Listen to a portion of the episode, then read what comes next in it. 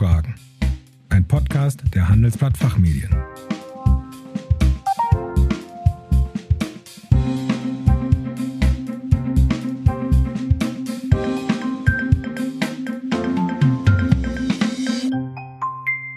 Ich begrüße Sie zu den Handelsblatt Fachfragen. Sie hören Antworten und Handlungsvorschläge zu aktuellen Themen aus Wirtschaft, Recht und Management. Mein Name ist Kerstin Pferdmenges. Unser Thema heute New Work, der Büroalltag nach der Pandemie.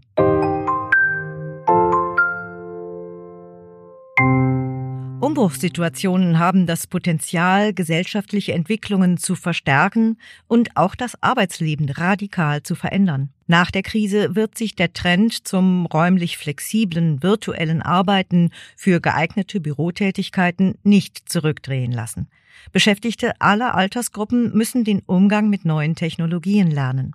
Durch die Corona-Krise wird die Arbeitswelt massiv in Bewegung gebracht und nicht allein aus Kostengründen sollten Unternehmen jetzt Büros und Arbeitswelt nach neuen Maßstäben gestalten. Heute bei mir zu Gast ist Professor Dr. Martin Klafke, Professor für Personal und Organisation an der Hochschule für Technik und Wirtschaft Berlin. Außerdem ist er Direktor des Hamburg Institute of Change Management. In seiner Forschung beschäftigt er sich mit dem Thema New Work und dabei insbesondere mit innovativen Ansätzen für Büro- und Wissensarbeit. Guten Tag, Herr Professor Klafke. Willkommen bei den Fachfragen. Hallo und herzlich willkommen. Gleich zu Beginn wüsste ich gerne, Herr Professor Klafke, die aktuelle Situation hat gezeigt, dass das flexible Arbeiten im Homeoffice in den meisten Unternehmen, bei den meisten Tätigkeiten relativ unproblematisch klappt. Wird sich die Büroarbeit auch nach der Krise grundlegend verändern? Naja, die Büroarbeit hatte sich ja bereits vor der Krise äh, bereits im Wandel befunden. Und die Corona-Pandemie wirkt aus meiner Sicht heraus äh, eher wie eine Zeitmaschine, die Trends, äh, die schon bereits angelegt waren, verstärken. Schauen Sie, das Thema Digitalisierung gab es schon vor Corona und wir hören ja vielerorts, dass Corona äh, nochmal einen Digitalisierungspush hervorruft. Und wenn man sich das Arbeiten unter den Digitalisierungsbedingungen anschaut, sieht man im Endeffekt, dass Unternehmen agiler werden müssen. Und eine höhere Agilität bedeutet im Endeffekt auch mehr Flexibilität bei den Arbeitsbedingungen zuzulassen, insbesondere auch andere Räumlichkeiten zu eröffnen. Das ist so ein Thema. Und das Zweite ist auch der Wertewandel, den wir beobachten können in der Arbeitswelt, verlangt im Endeffekt Beschäftigten mehr Flexibilität zu geben. Studien zeigen nicht zuletzt, dass jene Beschäftigten am engagiertesten sind, bereit sind, die extra Meile zu gehen und auch deutlich höhere Arbeitszufriedenheit zeigen, die einfach mehr Autonomie genießen. Und zur Autonomie gehört eben auch die Wahl von Arbeitsbedingungen und von Arbeitsort. Und vielleicht noch den letzten Gedanken.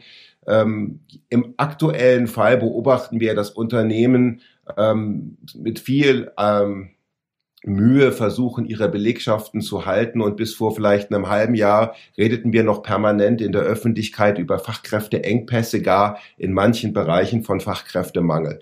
Wenn man sich die Demografie anschaut in Deutschland, so ist eindeutig klar, dass sobald wie die Krise überwunden ist, eben dieses Thema Fachkräfteengpässe wieder zurückkommen wird auf die Agenda der Unternehmen. Einige spüren es jetzt schon. Und äh, jungen Nachwuchskräften andere neue Arbeitsbedingungen zu geben, ist eben auch ein ganz wichtiger Attraktivitätsfaktor, um, um im Wettkampf oder im Wettbewerb um den knappen Nachwuchs letztlich die Nase vorn zu haben.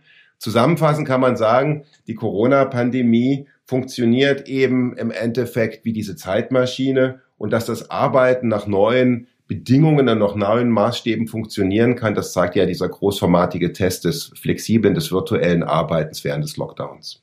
Sie sprachen gerade von der freien Wahl.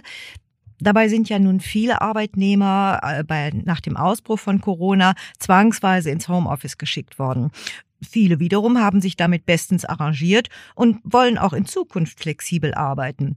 Außerdem hat Arbeitsminister Heil einen entsprechenden Gesetzentwurf angekündigt.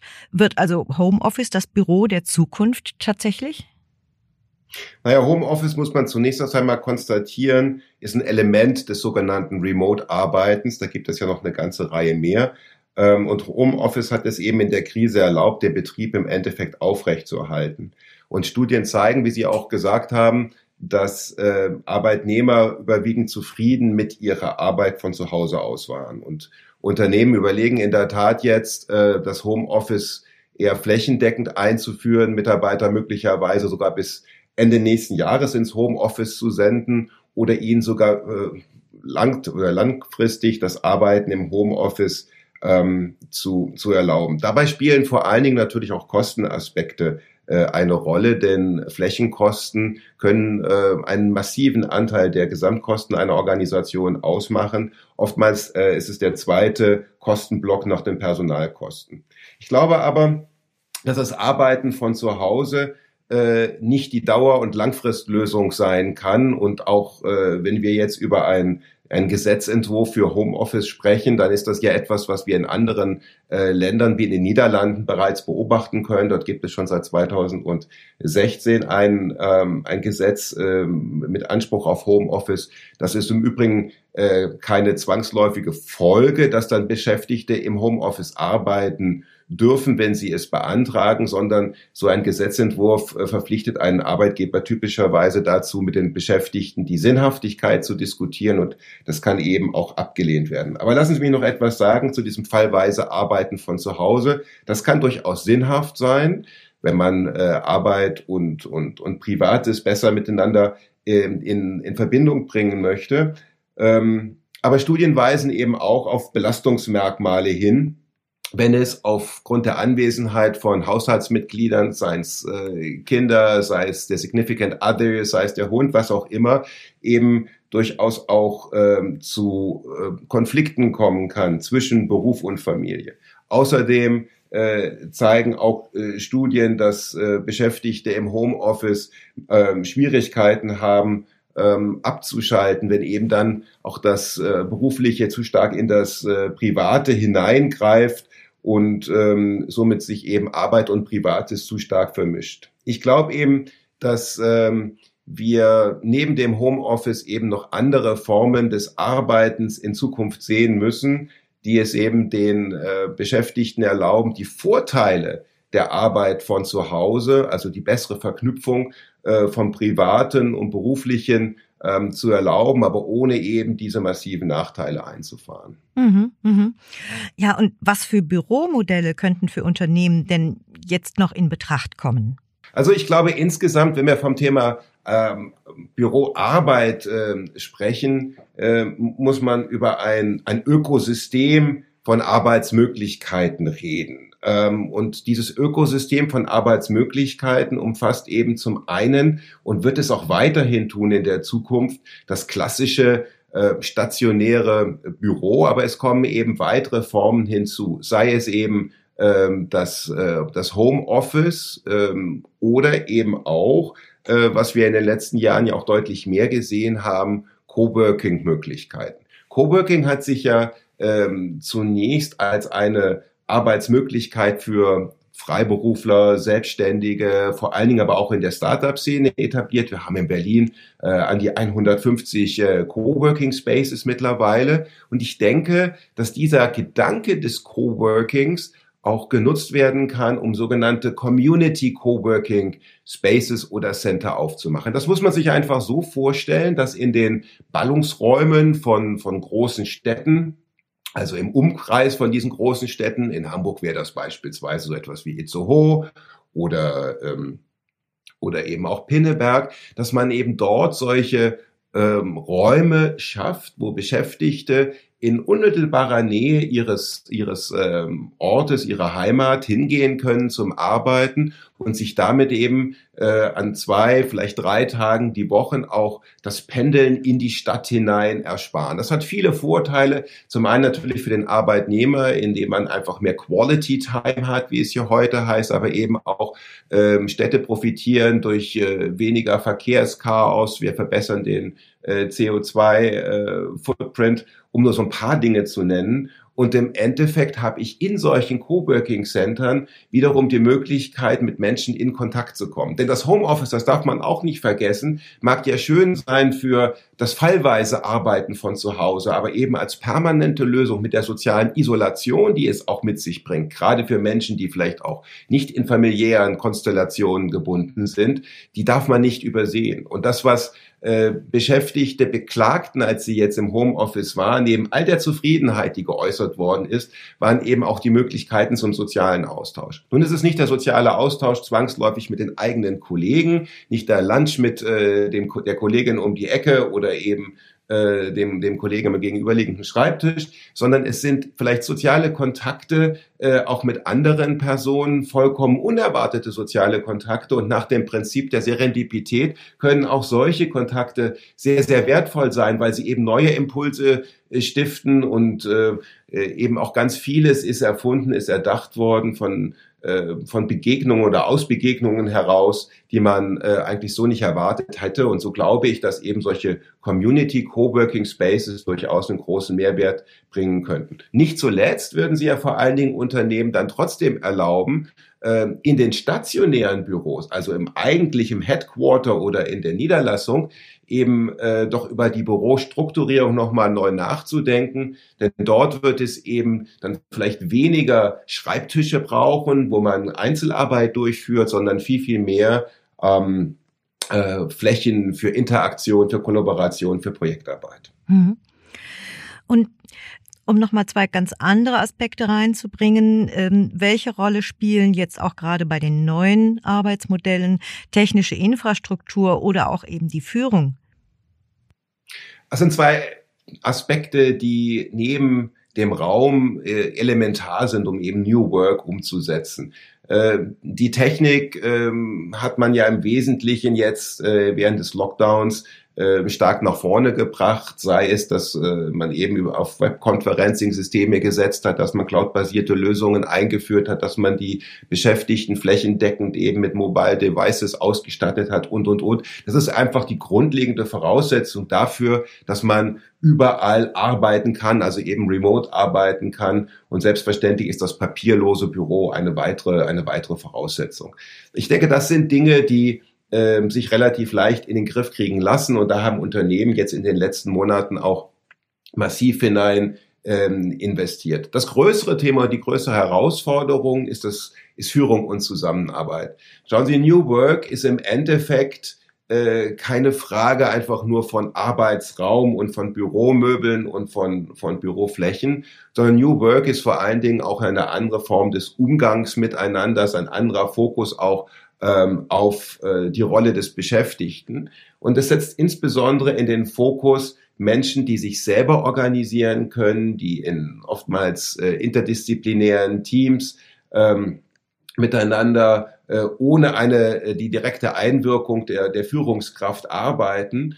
Und von Seiten der Führung heißt das natürlich Umdenken. Das heißt, das, was ich früher kannte, möglicherweise als Führungskraft anweisen, hinterher kontrollieren, ähm, genauestens beobachten, was die Beschäftigten machen, möglicherweise jeden Schritt äh, übersehen. All das funktioniert nicht mehr. Denn es geht ja im Endeffekt, gerade wenn ich virtuell stärker arbeite, sei es jetzt im Homeoffice oder in solchen Community Coworking Spaces oder von wo auch immer ich arbeiten kann im Sinne des Remote-Arbeitens, heißt es, Vertrauen zu haben. Das heißt, Ergebnisse miteinander zu definieren. Das heißt insbesondere aber dann auch die Beschäftigten auf dem Wege, dieses Ergebnis zu erreichen, zu unterstützen, mehr Sparingspartner zu sein und weniger Kontrolleur, eher Spielmacher und Spielunterstützer ähm, als eben der Macher, den möglicherweise viele Führungskräfte noch als Rollenvorbild vor Augen haben, der aber gerade auch in einer von Agilität geprägten Zeit so nicht mehr gefragt ist und eigentlich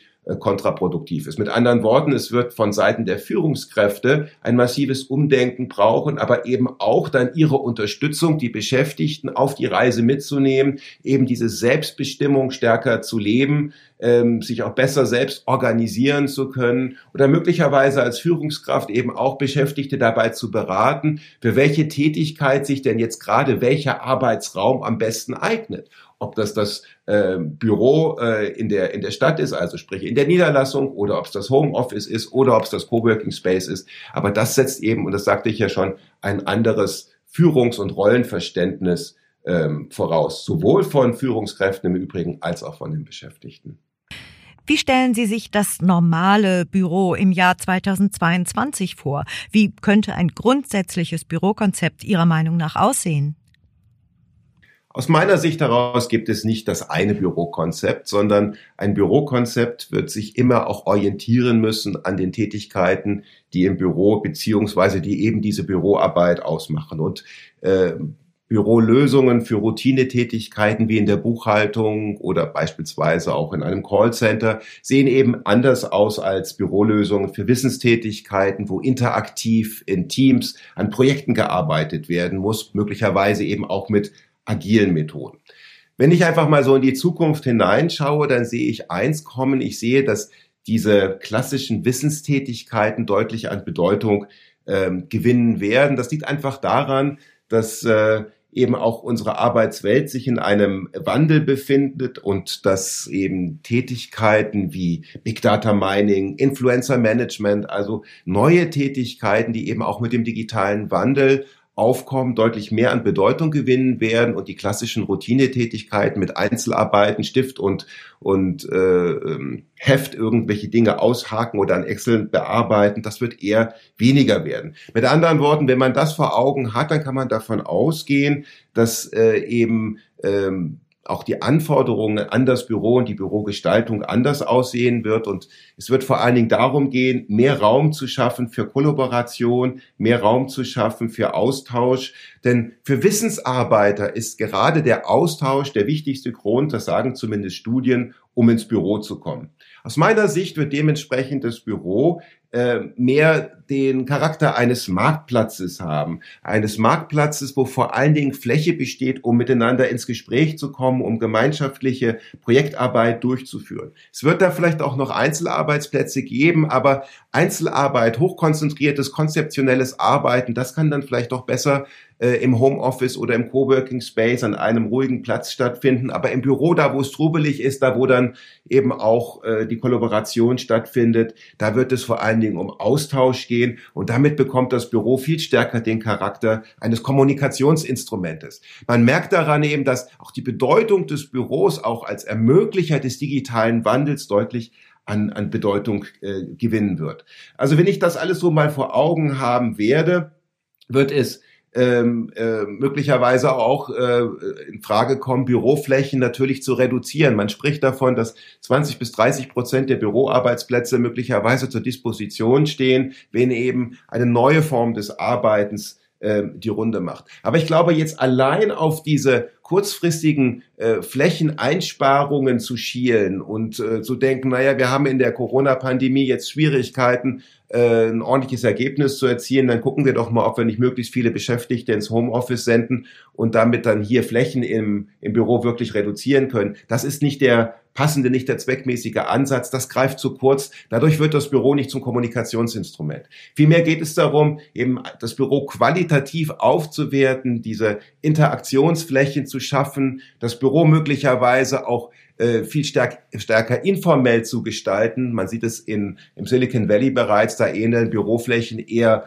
äh, Wohnzimmern mit vielen Textilien, Kissen äh, und, und, und. Also damit auch eine größere Wohlfühlatmosphäre im Büro zu schaffen und dann zu sehen, was eingespart werden kann. Ich denke, dass Unternehmen, die so vorgehen, ähm, im, im digitalen Wandel, der ja nach Corona auch anhält, viel eher eine Rendite erzielen können als jene, die ganz kurz jetzt äh, Flächen zusammenstreichen und hoffen, äh, dass dann die Beschäftigten einfach so im Homeoffice arbeiten können. Insofern, ähm, wir werden ein anderes Büro sehen, ob das schon 2022 der Fall sein wird, aber 2030 wird es auf jeden Fall anders ausschauen.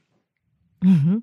Na, dann sind wir doch mal sehr gespannt alle, was in schon naher Zukunft vollkommen normal sein wird in der Arbeitswelt. Herr Professor Klafke, damit sind wir für heute schon am Ende angelangt. Vielen Dank fürs Rede und Antwort stehen.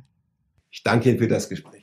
Liebe Zuhörerinnen und Zuhörer, mehr zum Thema New Work, Arbeitswelten nach neuen Maßstäben gestalten, erfahren Sie auf unserer virtuellen Konferenz Change.digital am 17. und 18. November dieses Jahres.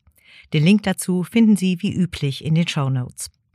Wir hoffen, dass wir einige Fragen für Sie klären konnten. Vielen Dank für Ihr Interesse. Tschö und bis zum nächsten Mal.